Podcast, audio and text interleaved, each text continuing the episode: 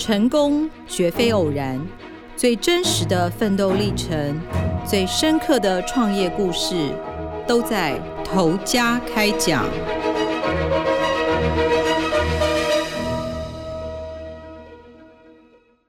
各位听众，大家好，欢迎收听由静好听与静周刊共同制作播出的节目《投家开讲》，我是静周刊财经人物组记者吕明杰。今天要跟大家讲的故事呢，是位在新北市八里的一家店，叫做高德食材行。那这个“石”是石头的“石”，“材”是材料的“材”，不是吃东西的食材哦。我们要介绍他如何从一间小店壮大，然后把产品打进五星级饭店、机场跟豪宅。大理石材，大家想象得到它可以应用在什么地方吗？其实像是家里的地板、墙面、桌面、浴室、厨房，像大楼的话，公设电梯啊，很多都可以看得到大理石。那在巴黎这个地方特别多。巴黎有名的不是只有渡船头跟花枝烧啊、双胞胎这些东西。去巴黎的时候，沿路你都会看到大大小小的食材行，至少有五十家以上。今天我们要介绍高德呢，是因为有读者投书来我们周刊。因为他到那个地方采买，然后他就发现，诶，他看到一个建筑业大佬，这边就不讲是谁了，在那边挑。第二是他跟老板娘聊天，他就发现说，诶，这个食材行很有故事，诶，就是老板娘她是一个妈祖人，又很热情，这样，所以他就洋洋洒洒写了两封信，然后投书到我们这里来说，啊，可以去采访，这样，那我们就过去聊天了。过去的时候，我发现虽然那边很多的食材行，可是他门口的停车场是大概唯一一间几乎都没有空过的店。然后它的店面坪数就有千坪，它里面展出的这个石头就大概有千片，所以你就觉得说，哦，它的那个摆设的方式啊，特别不一样。它不是就是整堆堆在那边，它是一片一片这样放起来，让你很方便挑选的。跟他聊过以后，才发现说，像桃园机场的出境大厅，然后还有五星级饭店，像是板桥的希尔顿，然后大仓九和，也都是有用他们的食材。那更不要说有一些低调的豪宅，二零二零年他们的年营收至少就有两亿元以上。更不要说呃野生捕获一些建筑业大佬这样子啊，很多艺人也会带着他们的那个设计师来挑。今天就是要介绍他们的故事。那我一进到他们的店里呢，我就看到很多的那个食材，像是有的像油画一样。那有的是像水晶，而且还会像名画一样打灯，透出那个炫目的光彩。所以他是想要展示说，有打跟没打是两种不同的感觉。像这种就是豪宅爱用款。那老板张泰熙就来招呼我们一一介绍这样子，因为这些食材几乎都是他到国外亲自采购回来的，所以他很清楚每块石头的特色，还有适合用的场域。但其实整个采访过程跟我们联络的都是太太王启慧，她也是高德食材的董事长。只是一到现场采访，她就把主角的位置让给先生，因为其实先生进来已经十多年了，现在采购又都是他，所以他希望就是让先生来主导整个采访。那为什么是王启慧当董事长？是因为他是创立这间公司的人。其实要创立一间食材行，门槛蛮高的哦。在国外买食材，一颗石头大概二十吨，然后它的价钱从几百万到几千万都有，会依照它的比如说产地啊，或是加工的难易度啊、稀有性来决定价钱。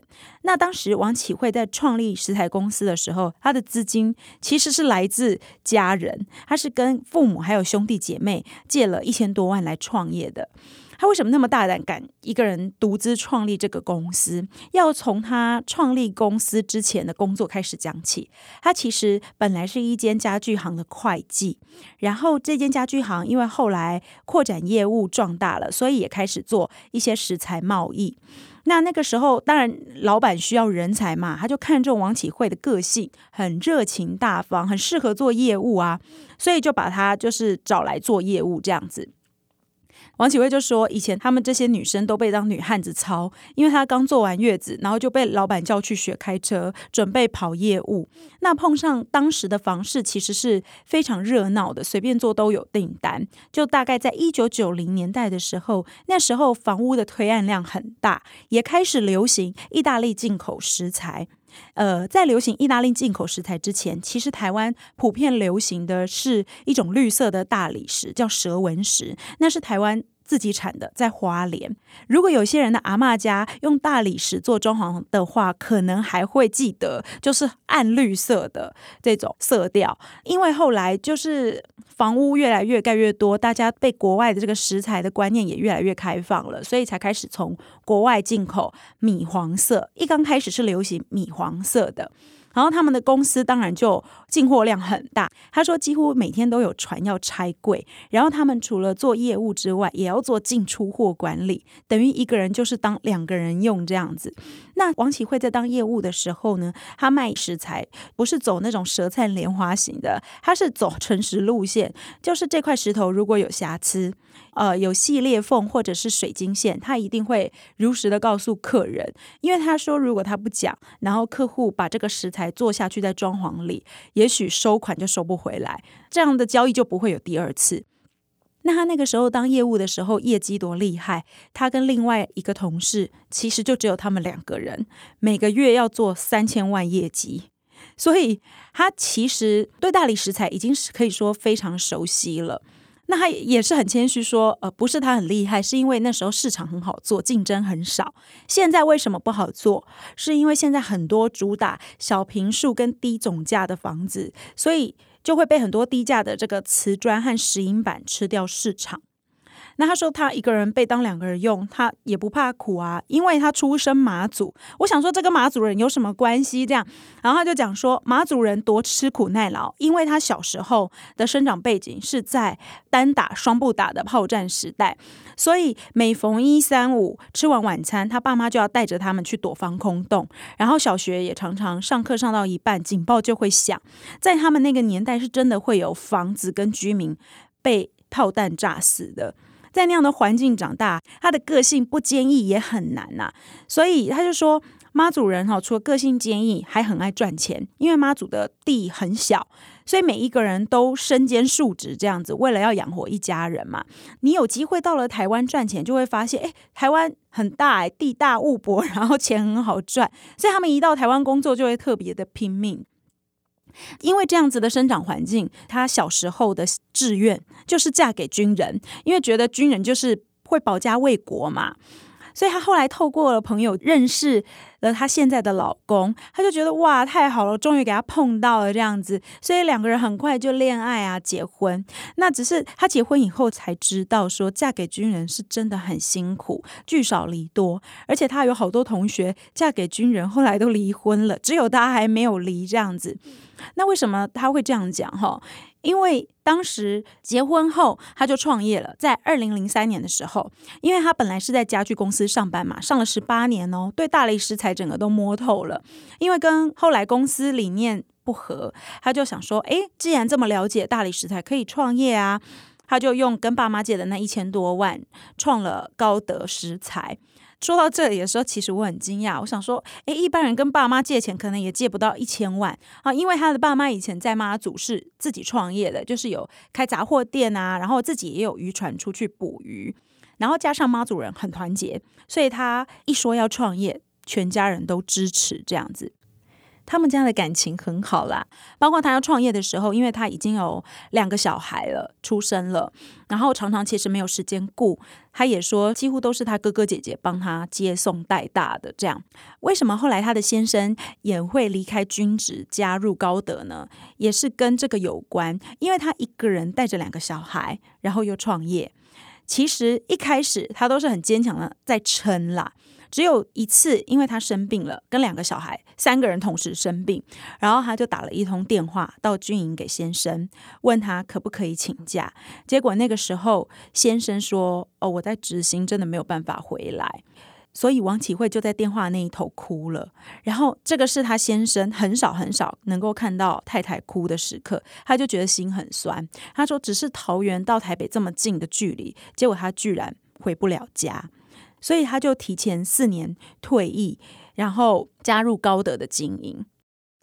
那因为他以前是宪兵嘛。”他说：“嗯，阿兵哥走路过去，他凭脚步声啊、后脑勺就可以认出这个人啊。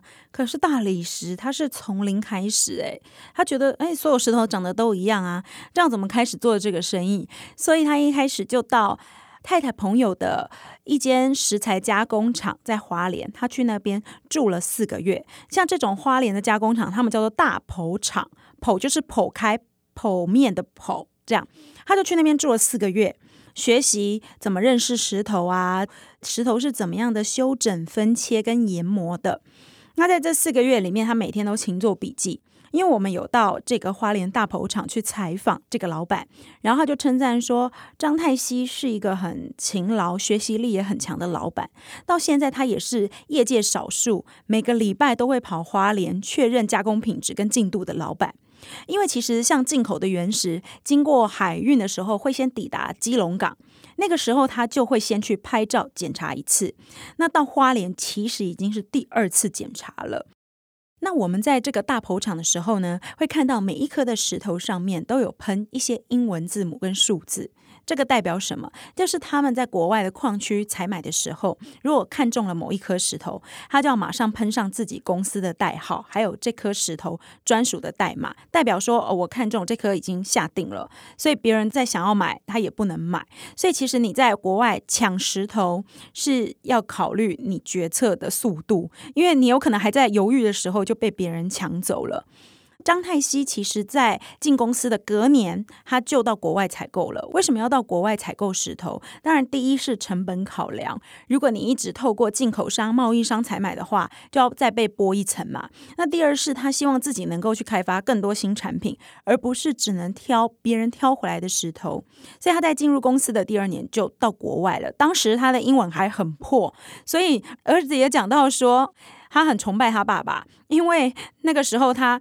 英文可能只会讲 OK OK，然后他就赶去买石头，跟和别人杀价这样子。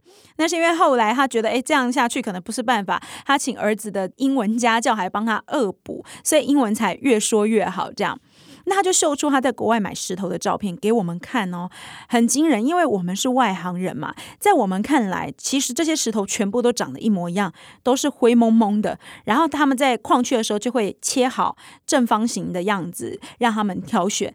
那这一些买买家呢，就只能够凭借泼水，然后跟他的经验来决定说，哦，他加工之后大概是长什么样，然后决定他要不要买。我觉得这个是很需要经验跟眼光的。